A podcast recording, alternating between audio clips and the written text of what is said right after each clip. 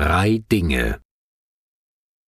Nicht die Genialen, die Zähen erreichen ihr Ziel.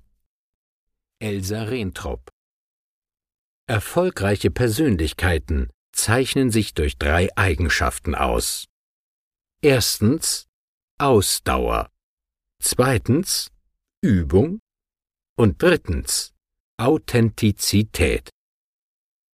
Erstens Ausdauer. Ich kenne keinen ehrlichen, erfolgreichen Menschen, der nicht zugeben würde, dass es ihm am Anfang seiner Karriere nicht schnell genug gehen konnte.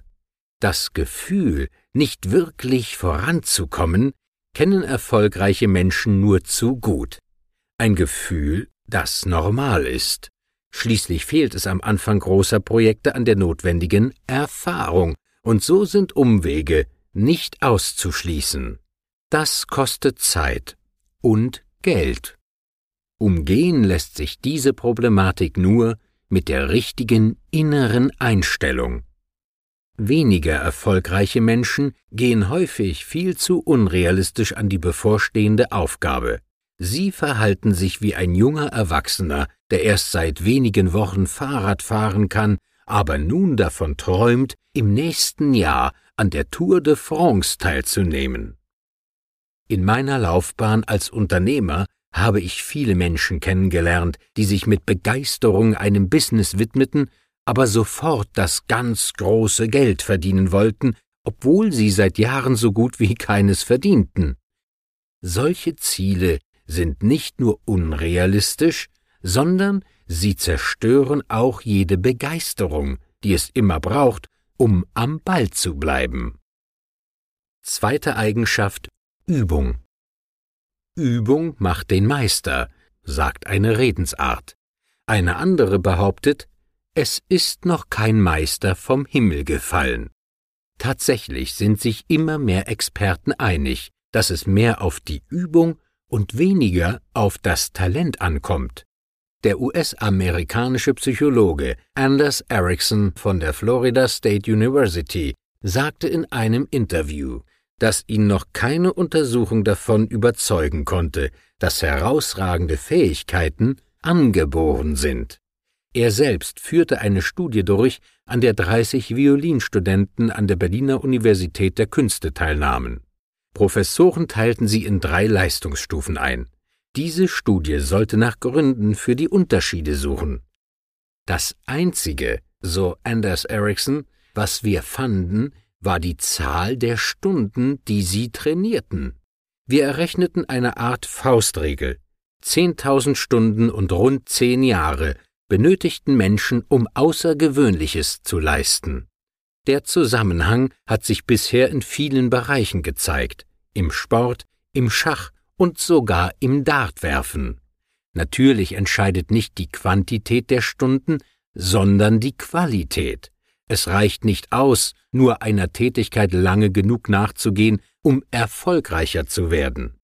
Der Psychologe betont, dass es auf die Intensität ankommt, mit der man sich der Tätigkeit widmet. Auf die Frage, ob Menschen so etwas wie einen Startvorteil haben, sagte Erickson, Einige haben es zu Beginn einfacher, sie machen schnellere Fortschritte.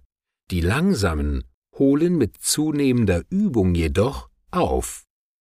Ob Sportler, Unternehmer, Berater oder Coach, nur wer die nach Ericsson genannte 10.000 Regel anwendet und zehn Jahre übt, schafft es ganz nach oben. Wer dazu bereit ist, lässt sich von Rückschlägen, die auf dem Weg zum Erfolg nicht auszuschließen sind, nicht herunterziehen. So wie zum Beispiel der zu seiner aktiven Zeit bestbezahlte Sportler der Welt, Michael Jordan, ich habe mehr als 9000 Würfe in meiner Karriere verfehlt. Ich habe fast 300 Spiele verloren. 26 Mal wurde mir der spielentscheidende Wurf anvertraut und ich habe verfehlt. Ich habe in meinem Leben wieder und wieder und wieder versagt. Und deswegen bin ich erfolgreich. Jeder andere Sportler hätte bei solch einer Vita vielleicht schon längst alles hingeschmissen. Der erfolgreiche Jordan eben nicht. Seine sensationellen, für alle sichtbaren Erfolge sind zunächst seine Erfolge über seine Geisteshaltung und die Bereitschaft, jeden Tag zu üben, um besser zu werden. Die dritte Eigenschaft Authentizität. Vorbilder suchen und sich an ihnen orientieren ist nicht gleichzusetzen mit ihnen nachäffen. Jeder Mensch ist einzigartig. Deshalb wirkt es affektiert, wenn die eigene Persönlichkeit quasi aufgegeben wird, nur um ein Vorbild eins zu eins zu kopieren. Sich an Vorbildern zu orientieren heißt, genau hinzuschauen, wie sie ihren Erfolg aufgebaut haben. So verhalten sich erfolgreiche Unternehmer. Statt das Rad ein zweites Mal zu erfinden, orientieren sie sich an erfolgreichen Konzepten, wie zum Beispiel am Franchising. Sind sie dadurch selbst erfolgreich geworden, teilen sie mit anderen ihren Erfolg. Die Erfolgreichen zeigen den Neuen, wie es geht, das Geld verdienen. Es ist wichtig, die dahinterstehende Strategie zu erkennen und dann selbst anzuwenden, und zwar mit seiner eigenen Persönlichkeit. Das heißt auch, ein realistisches Selbstbild von sich zu haben. Authentizität ist gefragter denn je. Es ist schwer, aber nicht unmöglich, ein begnadeter Rhetoriker zu werden, wenn man selbst vom Typ her eher schüchtern und introvertiert ist. Da können Sie sich im Äußeren noch so gut kleiden, den besten Anzug tragen, die teuerste Krawatte umbinden und handgenähte Schuhe ihr eigen nennen. Diese äußere Schale kaschiert nicht ihr Defizit im Inneren. Es geht darum, das zu tun, woran das Herz hängt. Nur dann entsteht die Leidenschaft, die es braucht, um sich durchzusetzen. Ansonsten schafft es nur Leiden. Im Äußeren will jemand Millionen Euro verdienen. Sein Gefühl, sein Inneres rebelliert dagegen weil es viel lieber ein Kaffeehaus am sonnigen Strand besitzen möchte. Das wird den Menschen nicht reich machen, aber zufrieden und damit auch satt, finanziell wie materiell wie seelisch. Also liegt es auf der Hand, diesem inneren Wunsch nachzugehen und sich nicht von Äußerlichkeiten blenden zu lassen, die ein Millionärsleben vorgaukeln, das man innerlich aber ablehnt. Neben diesen drei Dingen gibt es eine weitere Gemeinsamkeit unter erfolgreichen Menschen. Sie hören auf ihre innere Stimme.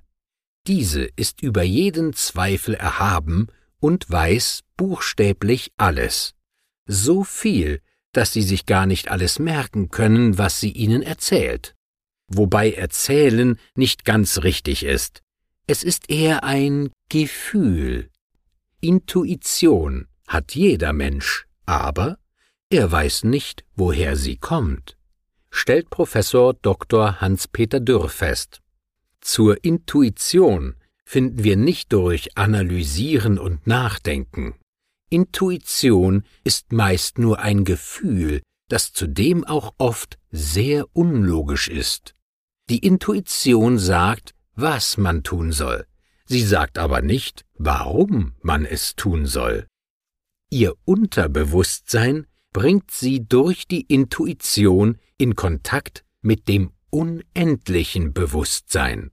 Hören Sie also hin. Blocken Sie nicht bereits im Vorfeld mit Ihrem Verstand alles ab. Hören Sie auf Ihre innere Stimme. Lernen Sie ihr zu folgen. Mit der Zeit bekommen Sie ein sichereres Gefühl für Ihre Intuition. Hören Sie in diesem Zusammenhang auch auf ihr Bauchgefühl.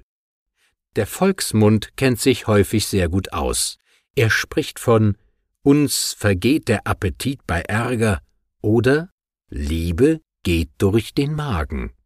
Der Bauch ist also weit mehr als nur ein Teil eines Verdauungsvorganges. Wissenschaftler gehen derzeit der Frage nach, ob der Darm komplexes menschliches Verhalten beeinflussen kann.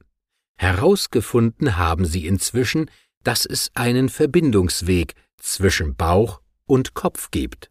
Es ist der Vagusnerv, der die Verbindung zwischen Magen-Darm-Trakt und dem Gehirn herstellt. Etwa 80 bis 90 Prozent der Nervenfasern verlaufen vom Bauch zum Kopf. Damit zeigt sich, dass der Darm mehr Informationen an das Gehirn sendet als umgekehrt. Für die Aufbereitung dieser Informationen verfügt der Bauch über ein eigenes Gehirn, das aus mindestens 100 Millionen Nervenzellen besteht. Sie sehen genauso aus wie die Nervenzellen des Kopfhirns. Diese Zellen aus dem Bauchhirn benutzen dieselben Botenstoffe wie zum Beispiel Serotonin, der Stimmungsaufheller im Gehirn. Das Erstaunliche daran, 95 Prozent des körpereigenen Serotonins werden im Bauchhirn, also im Magen-Darm-Trakt produziert. Sie sehen, der Kopf denkt, der Bauch lenkt. Durch Intuition. Hören und vor allen Dingen glauben Sie an Ihr Bauchgehirn. So werden wundervolle Entwicklungen möglich. Deshalb meine Empfehlung, schulen Sie Ihre Intuition. Folgen Sie Ihren inneren Impulsen. Sie sind der Ideenzünder für Ihren Erfolgsweg. Dieser kommt nicht von ungefähr. Erfolgreiche Menschen haben sich Vorbilder gesucht, Bücher und Newsletter gelesen und viele Seminare besucht. Diese umfangreichen Informationen hat nicht nur ihr Verstand verarbeitet, sondern auch das Unterbewusstsein. Es nimmt im selben Moment 400 Mal mehr Informationen auf als der Verstand. Aus diesem reichhaltigen Schatz bildet das Unbewusste eine Art Leitfaden. Sobald es für ihn stimmig wird, sendet es die Impulse ins Bewusstsein, so dass Sie genau wissen, was Sie zu tun haben. Stehen Sie zu Ihren Wünschen, weil Sie etwas ganz Besonderes sind. Dazu sagte Goethe Unsere Wünsche sind Vorgefühle der Fähigkeiten, die in uns liegen, Vorboten desjenigen, was wir zu leisten imstande sein werden. Was wir können und möchten, stellt sich unsere Einbildungskraft außer uns und in der Zukunft dar. Wir fühlen eine Sehnsucht nach dem, was wir schon im stillen besitzen. So verwandelt ein leidenschaftliches Vorausgreifen das wahrhaft Mögliche in ein erträumtes Wirkliches. Seine Wünsche leben heißt auch, mutig und entschlossen seinen Weg zu gehen. Das können längst nicht alle. Viel zu groß ist ihre Angst, etwas falsch zu machen oder Bewährtes aufzugeben, ohne die Sicherheit, dass das Neue noch besser und noch sicherer wird. Die wirklich Mutigen warten nicht auf perfekte Startbedingungen. Sie starten, weil sie ihrer Sehnsucht auf die Spur gekommen sind.